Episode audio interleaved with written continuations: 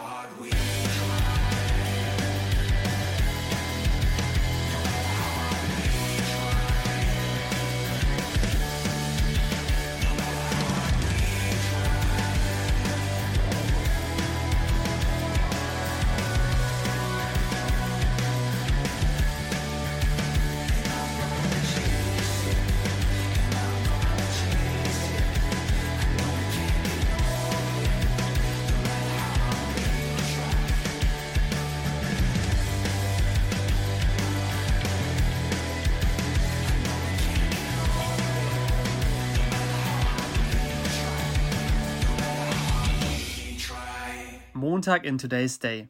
Wir blickten zurück auf ein Ereignis aus dem Jahr 1949.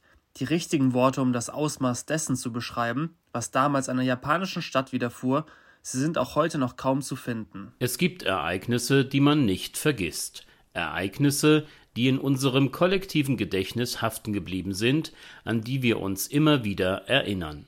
Gestern war der 6. August 2023.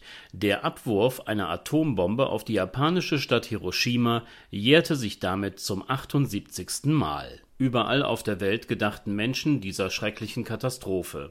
Binnen Sekunden waren 80 Prozent der Stadt zerstört. Die Zahl der Getöteten wird heute auf ca. 140.000 Menschen geschätzt. Furchtbares Leid. Unmittelbar nach der Katastrophe, aber auch Jahre und Jahrzehnte später. In Hiroshima selbst wurde an das Ereignis um 8.15 Uhr am Sonntagmorgen erinnert. Das war der Zeitpunkt des Abwurfs der Bombe über der Stadt. Mit dem Schlagen gegen die Friedensglocke, umgeben von einem Wasserbecken mit Lotusblumen, gedachte man der Opfer zunächst mit einer Schweigeminute. In seiner Rede bei der anschließenden Gedenkfeier sagte der japanische Ministerpräsident Kishida, dass Japan sich weiter für eine Welt ohne Atomwaffen einsetzen werde. Der Weg zu diesem Ziel sei allerdings aufgrund internationaler Spannungen und der nuklearen russischen Bedrohung noch gefährlicher geworden. Auch in Deutschland gedachte man gestern der Katastrophe von 1945. In Hannover wurden die verschiedenen Veranstaltungen zu diesem Ereignis zentral mit dem Läuten der Friedensglocke eingeleitet. Diese befindet sich in der Ruine der durch den Zweiten Weltkrieg zerstörten Ägidienkirche. Darüber hinaus fanden eine Trauer-Teezeremonie und ein Gottesdienst in der Marktkirche statt. Am späten Abend wurden im Park der Partnerstädte Hannover und Hiroshima sind seit 40 Jahren durch eine Städtepartnerschaft verbunden, Papierlaternen am Maschteich ausgesetzt. Auch in Magdeburg, Heilbronn, Ellwangen, dem nordrhein-westfälischen Nörvenich im Kreis Düren sowie in vielen weiteren Städten fanden Gedenkveranstaltungen statt. Ein Blick in die Gegenwart zeigt, dass ein Zurückschauen auf ein solch furchtbares Ereignis wichtiger denn je ist. Im Juni teilte das Friedensforschungsinstitut SIPRI mit, dass alle neun Atommächte die nukleare Aufrüstung weiter vorantreiben und ihren Bestand an entsprechenden Kampfmitteln modernisieren.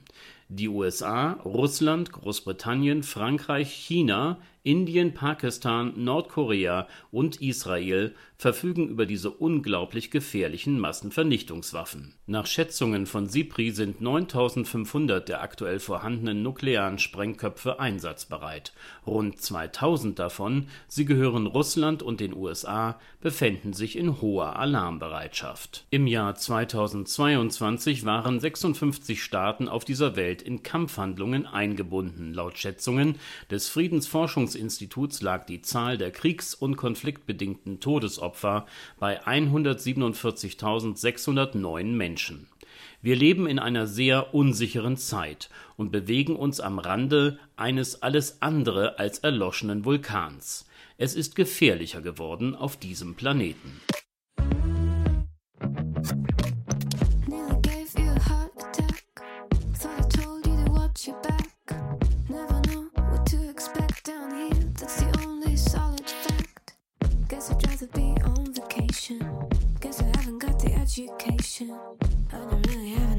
Er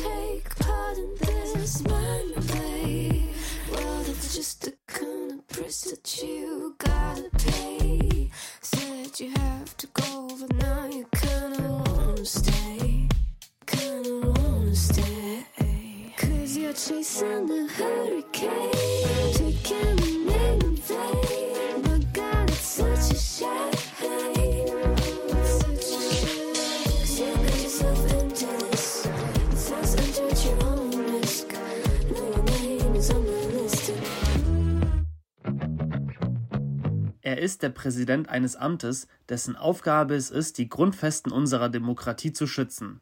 Diesen Auftrag nimmt er sehr ernst, wie der Podcast vom Dienstag zeigt. Begonnen hatte alles vorletztes Wochenende. Nach dem Abschluss des ersten Teils des Parteitages der AfD teilte der Präsident des Bundesamtes für Verfassungsschutz, Thomas Haldenwang, seinen Eindruck von der Veranstaltung mit der Öffentlichkeit.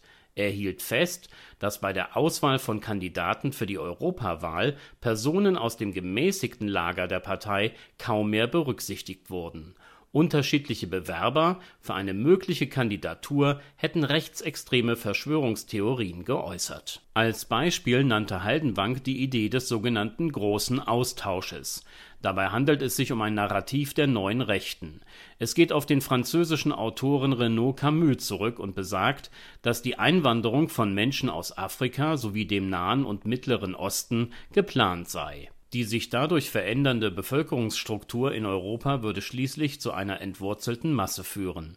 Eine solche Situation wäre für nicht genauer benannte Eliten, die weltweit agierend vor allem auf Profit aus seien, von großem Vorteil Die Äußerung Haldenwangs, sie führte dazu, dass die AfD beim Verwaltungsgericht Köln vorstellig wurde und in einem Eilantrag verlangte, dass der Präsident des Bundesamtes für Verfassungsschutz solche Stellungnahmen an diesem, also dem letzten Wochenende und auch darüber hinaus unterlassen möge. Das Bundesamt gab der Kammer daraufhin freiwillig eine bis zum Ende des AfD-Parteitages begrenzte Stillhaltezusage wie man betonte, aus Respekt vor dem Gericht. Am Montagmorgen war diese Frist dann abgelaufen. Haldenwang wiederholte in einem Gespräch mit dem ARD Hauptstadtstudio seine Kritik an der AfD und verwies auf ein klar erkennbares ethnisches Volksverständnis. Er bezog sich dabei erneut auf die von Parteimitgliedern in der Öffentlichkeit vertretene Idee des großen Austausches Haldenwang betonte, dass damit die im Grundgesetz verankerte Garantie auf Menschenwürde für bestimmte Bevölkerungsgruppen in Frage gestellt werden würde. Der Präsident des Bundesamtes für Verfassungsschutz stellte klar, dass die Information der Öffentlichkeit über mögliche Gefährdungen für eine freiheitliche demokratische Grundordnung eine wichtige Aufgabe zur Verteidigung derselben sei und zu seinem gesetzlichen Auftrag gehöre. Herr Haldenwang hat recht, wenn unsere Demokratie gefährdet, ihr Fortbestehen gar bedroht ist, muss das thematisiert werden dies scheint mir eine wichtige Obliegenheit für alle am meinungsbildenden Prozess beteiligten Gruppen zu sein. Im Falle der AfD heißt das, sie und ihre Vorhaben genauer anzuschauen, diese sachrichtig mit ihren Konsequenzen in einer breiten Öffentlichkeit zu erklären und objektiv aufzuzeigen, warum die Partei ins rechte Spektrum einzuordnen ist und was das konkret bedeutet. Dabei sollten sich alle Beteiligten, dies erscheint mir wichtig, um die Verwendung einer barrierefreien Sprache bemühen.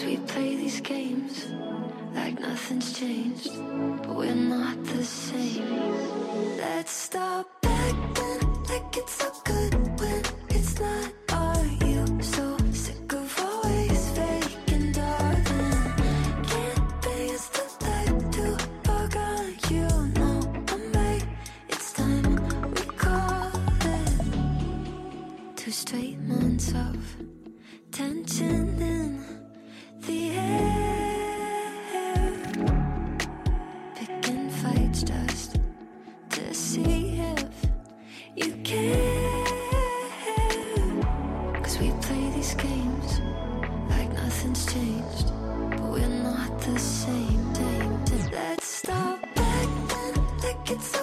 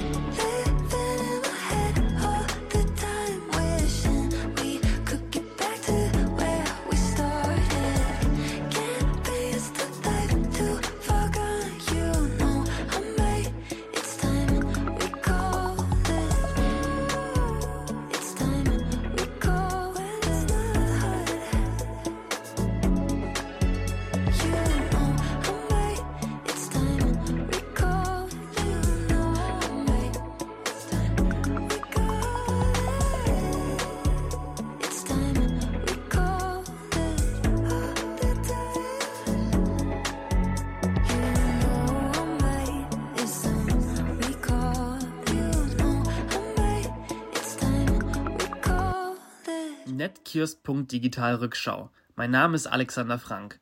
Am Mittwoch ging es in Today's Day um die schwierige ökonomische Lage im Land. Wir beschäftigten uns mit den Gründen dafür und möglichen Wegen aus der Krise. Schauen wir zunächst einmal auf die Konjunkturdaten. Sie zeigen uns, wie es um die wirtschaftliche Entwicklung steht. Einen guten Eindruck davon erhält man, wenn man das Bruttoinlandsprodukt mehrerer Jahre miteinander vergleicht. Es zeigt für jedes Jahr den Wert aller in einem Land erbrachten Dienstleistungen und produzierten Güter. Nach Corona hat sich die Wirtschaft nicht so erholt wie erhofft. Im letzten Jahr betrug das Wachstum 1,8 Prozent. Nach zwei Minusquartalen im Winterhalbjahr stagnierte es im letzten Quartal.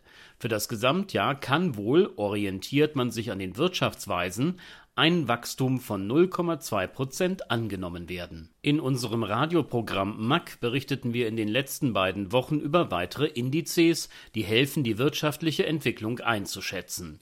Der IFO Geschäftsklimaindex bildet die Erwartungen der Unternehmen ab. Ein drittes Mal in Folge war er im Juni gefallen. Dann ist da die Inflation. Gemessen wird sie mit dem Verbraucherpreisindex.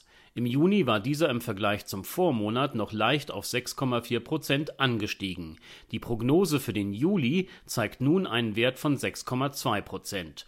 Und auch die Zahl der Arbeitslosen ist in unserem Zusammenhang von Relevanz. Im Juli stieg sie leicht auf 5,7 Prozent an. Die Gründe für diese insgesamt trostlose Entwicklung. Experten verweisen darauf, dass wir es nicht mit einem konjunkturellen Knick zu tun haben, dem man mit einem entsprechenden die Nachfrage ankurbelnden Programm entgegenwirken könnte. Sie machen die folgenden Faktoren für die derzeitige Situation verantwortlich: ein Übermaß an Bürokratie, einen Mangel an Fachkräften und zu hohe Energiepreise, Abgaben sowie Steuern. Im Detail Marcel Fratscher, Präsident des Deutschen Instituts für Wirtschaftsforschung, rät dringend, während er das von der CDU geforderte Konjunkturprogramm als nicht problemlösend identifiziert, die folgenden Maßnahmen umzusetzen: Die Reduzierung der Bürokratie, eine Investitionsoffensive und eine Stärkung der Sozialsysteme scheinen ihm geeignet, die strukturellen Probleme der Wirtschaft zu lösen.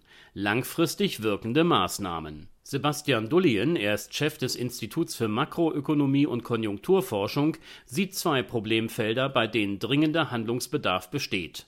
Zum einen die Unsicherheit der Unternehmen bezogen auf die Entwicklung der Preise für Energie, zum anderen die Kaufzurückhaltung der Konsumenten. Dullien empfiehlt der Regierung, Klarheit bezüglich der Energiepreisentwicklung bis 2030 herzustellen und Superabschreibungen einzuführen mit diesen könnten Firmen ihre Investitionen schnell steuermindernd geltend machen. Das Problem der mangelnden Nachfrage, so meint der Experte, würde sich durch eine nachlassende Inflation und höhere Löhne gleichsam von selbst lösen. Viele weitere Fachleute unterbreiten zurzeit die unterschiedlichsten, zum Teil gleichen, zum Teil voneinander abweichenden Vorschläge zur Verbesserung der ökonomischen Lage Wichtig für die Politik ist zweierlei: sich nicht treiben zu lassen, sondern mit Besonnenheit Vorschläge zu prüfen und solche auszuwählen, die ein Maßnahmenpaket ergeben, das vor allem langfristig wirkt. Und was sie, die Politik, tunlichst unterlassen sollte, ist, hektisch irgendwelche Konjunkturprogramme zusammenzuzimmern, die eventuell kurzfristig wirken, aber die wirtschaftliche Lage des Landes über einen längeren Zeitraum nicht verbessern werden?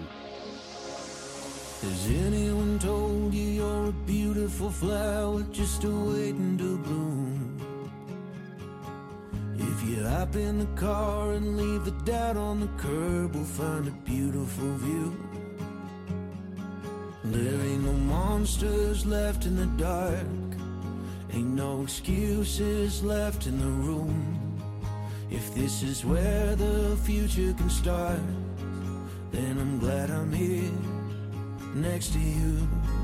If you move with your soul and you forget what you're told, then you can win the world.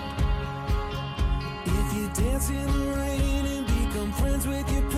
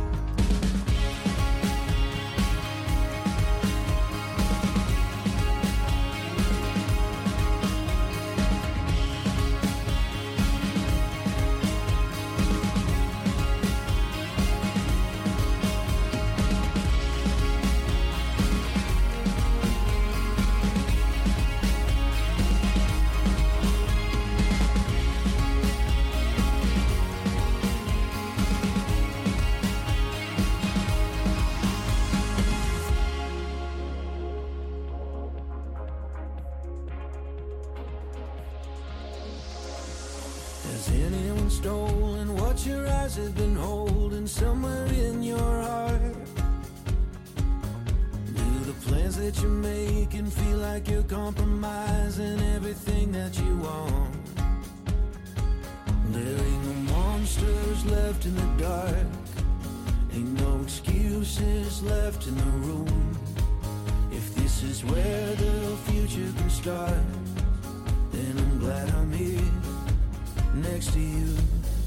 If you move with your soul and you forget what you're told,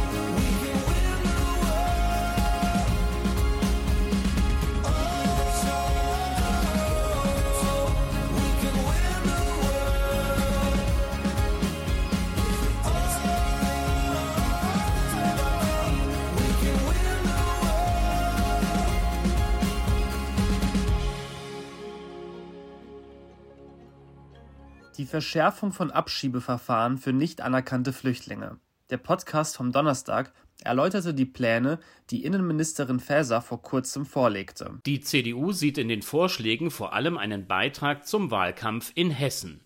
Und vielleicht spielte bei der Veröffentlichung derselben auch das Vorgehen der dänischen Sozialdemokraten eine vorbildhafte Rolle.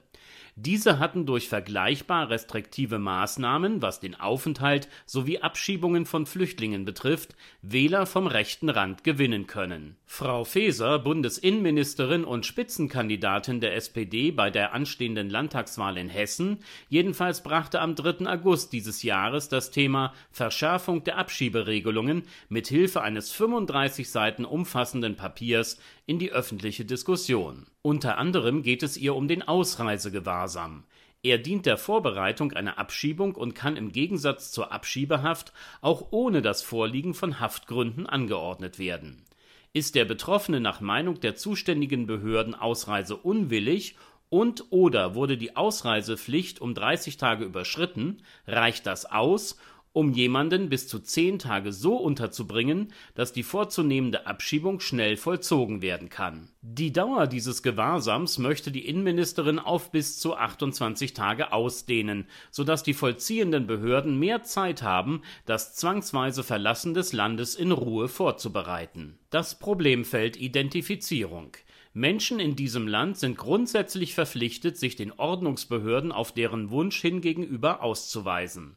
Kann dies jemand nicht, so schlägt Frau Faeser vor, dass die Zuständigen das Handy des Betroffenen auslesen oder gegebenenfalls Schließfächer durchsuchen dürfen, um festzustellen, wer derjenige ist. Hintergrund Abschiebungen scheitern häufig daran, dass man die Identität der aus dem Land zu verbringenden Person nicht bestimmen kann. Außerdem, die mit der Durchführung einer solchen Maßnahme betrauten Mitarbeiter sollen die Möglichkeit erhalten, nicht nur das Zimmer des Betroffenen in zum Beispiel einer Flüchtlingsunterkunft zu betreten, sondern auch weitere Räume.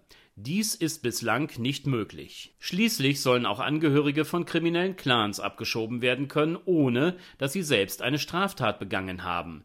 Derartiges Vorgehen hat seinen Ursprung in der Terrorismusbekämpfung. Dieser Vorschlag stammt übrigens nicht von Faeser selbst, sondern von einigen Bundesländern. Über dessen Verhältnismäßigkeit werden Bund, Länder und Kommunen noch diskutieren. Wenn eine Person, die Asyl in der Bundesrepublik begehrt, kriminelles Verhalten an den Tag legt, muss darüber nachgedacht werden dürfen, ob der dauerhafte Aufenthalt dieses Menschen im Land wirklich erwünscht ist. Alle weiteren Vorschläge der Innenministerin kann man unterschiedlich bewerten. Sie selbst spricht ja schließlich auch von einem Diskussionspapier. Ist es klug von Frau Faeser gewesen, ein politisch derart sensibles Thema gerade jetzt in die Öffentlichkeit zu bringen? Dieses kann schnell zu Wasser auf den Mühlen derer werden, die man als Menschen mit ausländerfeindlicher und oft rechter Gesinnung beschreiben darf. Die Innenministerin hätte vielleicht darüber nachdenken sollen, ob sie tatsächlich Wert auf Zustimmung aus diesem Teil unserer Gesellschaft legt.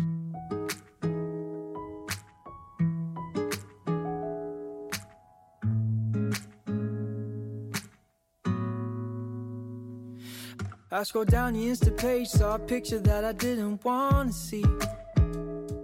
He had his hand around your waist and a smile on your face, like the way you look at me. Cause only eight months ago, he was holding your hand, slow dancing and kissing the top of your head. And I don't know how to compete with that. Cause you were friends you were kids, and it still feels like we just only met. Yeah, I was so naive, thinking that you've only felt this way for me. You always tell me I'm the only one you wanna be with, so why can't I believe it? Yeah, old boyfriends kinda scare me, cause they all got a little bit of history with you. Even when you try to tell me, I got no real reason to worry. My mind starts to imagine things that never happened. I start to believe that you're still in love with some other been. Baby, I'm just asking, do you think I'm gonna be the last one?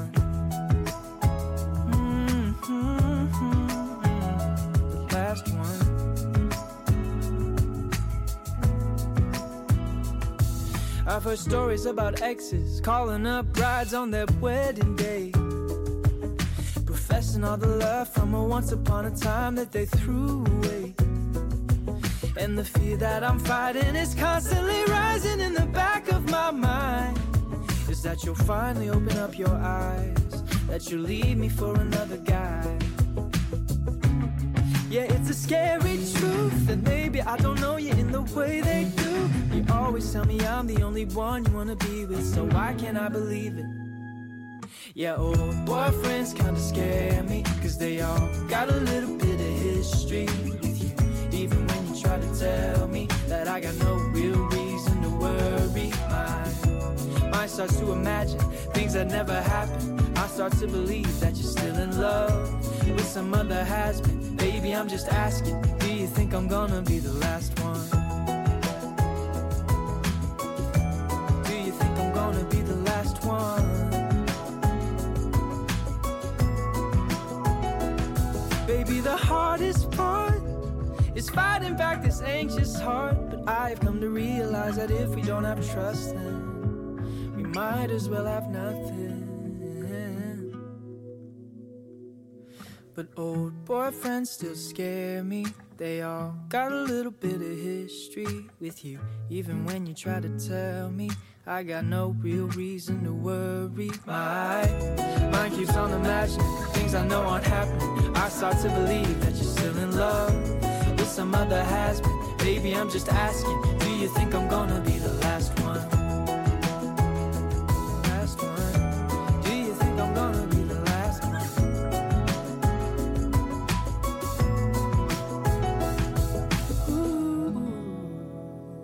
Freitag bei Today's Day. Im Beitrag erfuhr man vieles Neues zum Thema Gehen. Es bleibt dabei. Viel hilft viel. Aber wie viel ist wirklich erforderlich? Und was bringt eine bereits geringe Steigerung an Mehrwert? Es geht um die Sache mit den 10.000 Schritten. Haben Sie die gestern geschafft? An guten Tagen liege ich so um die 5000, bis zu 7000 sind möglich.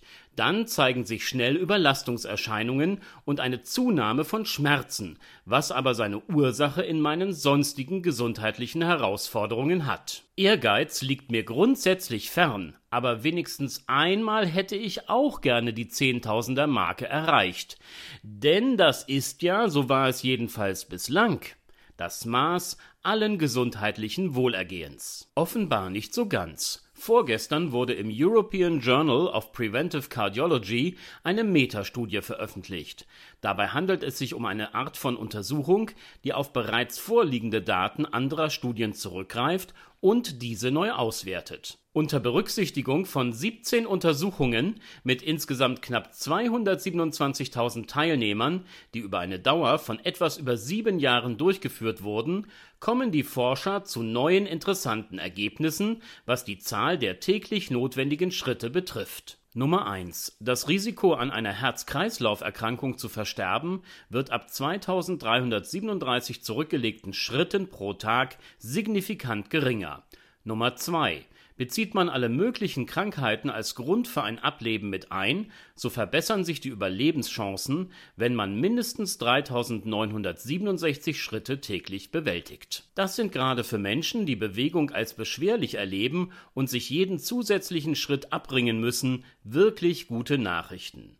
Mir fallen dazu die Worte eines freundlichen älteren Herrn ein. Er bemerkte am letzten Sonntag, dass ich beim Spazierengehen nach verhältnismäßig kurzer Zeit den Rückweg angetreten hatte. Tatsächlich bewege ich mich nur noch auf Teilabschnitten meines früheren Weges. Das war ihm wohl bislang nicht aufgefallen. Er fragte mich also nach dem Grund meiner Umkehr, den ich ihm erläuterte. Der Mann sagte sodann etwas ganz Entscheidendes. Aber sie gehen. Genau darauf kommt es an. Und da nun wissenschaftlich belegt ist, welchen gesundheitlichen Mehrwert auch weniger als 10.000 Schritte bringen, kann man sich doch über das, was noch beim Gehen geht, freuen. Aber ich höre sie schon, die Fraktion der in meiner Umgebung sich befindenden bewegungsfreudigen Menschen. Manchmal denke ich, dass ich diese sammle. Es sind insgesamt recht viele. Sie jedenfalls werden vortragen, dass ein Mehr an Bewegung doch immer gut ist und mir nahelegen zu versuchen, die knapp 4000 Schritte am Tag zu überschreiten, wenn es möglich ist. Auch Sie haben recht. Die Metastudie, auf die wir uns hier beziehen, ergab dazu Folgendes. Bereits eine Erhöhung der täglichen Schrittzahl um 500 senkt das Risiko, an einer Herz-Kreislauf-Erkrankung zu versterben, um 7 Prozent. 1000 zusätzliche Schritte sorgen für eine um 15 Prozent geringere allgemeine Sterblichkeit. Und mehr ist mehr. Jede Erhöhung der Schrittzahl führt nach den der Untersuchung zugrunde liegenden Daten zu einer Verbesserung der Gesundheit. Fassen wir zusammen. Bewegung lohnt sich. Gehen ist die unkomplizierteste und in den Alltag am einfachsten zu integrierende Form, dies zu tun den kleinen Einkauf zu Fuß erledigen, eine Bus- oder Bahnhaltestelle früher aussteigen, die Mittagspause für ein paar Schritte nutzen, nach Feierabend mit Kollegen oder Freunden im Park oder Stadtwald einen Spaziergang machen und den Tag hinter sich lassen. Wenn Sie es schaffen, derlei Aktivitäten regelmäßig in Ihren Tagesablauf einzubetten, wäre das umso besser. Und nicht nur Ihr Körper wird Ihnen dankbar sein, auch Geist und Seele tun ein gesundes Maß an Bewegung gut. Probieren Sie es aus. Bitte.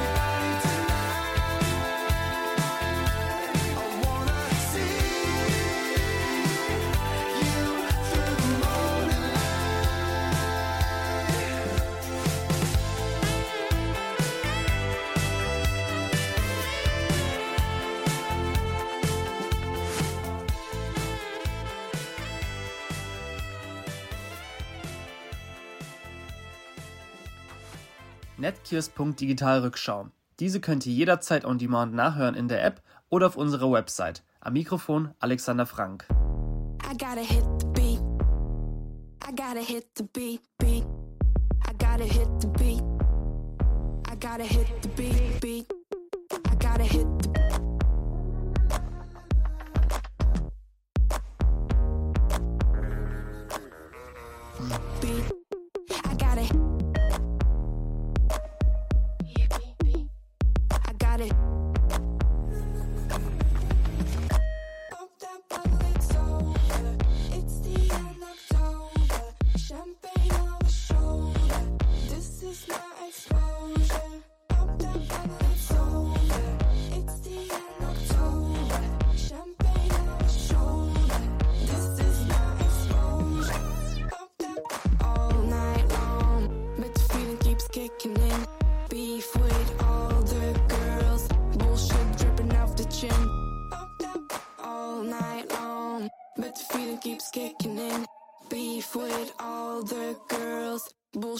ripping off the chin.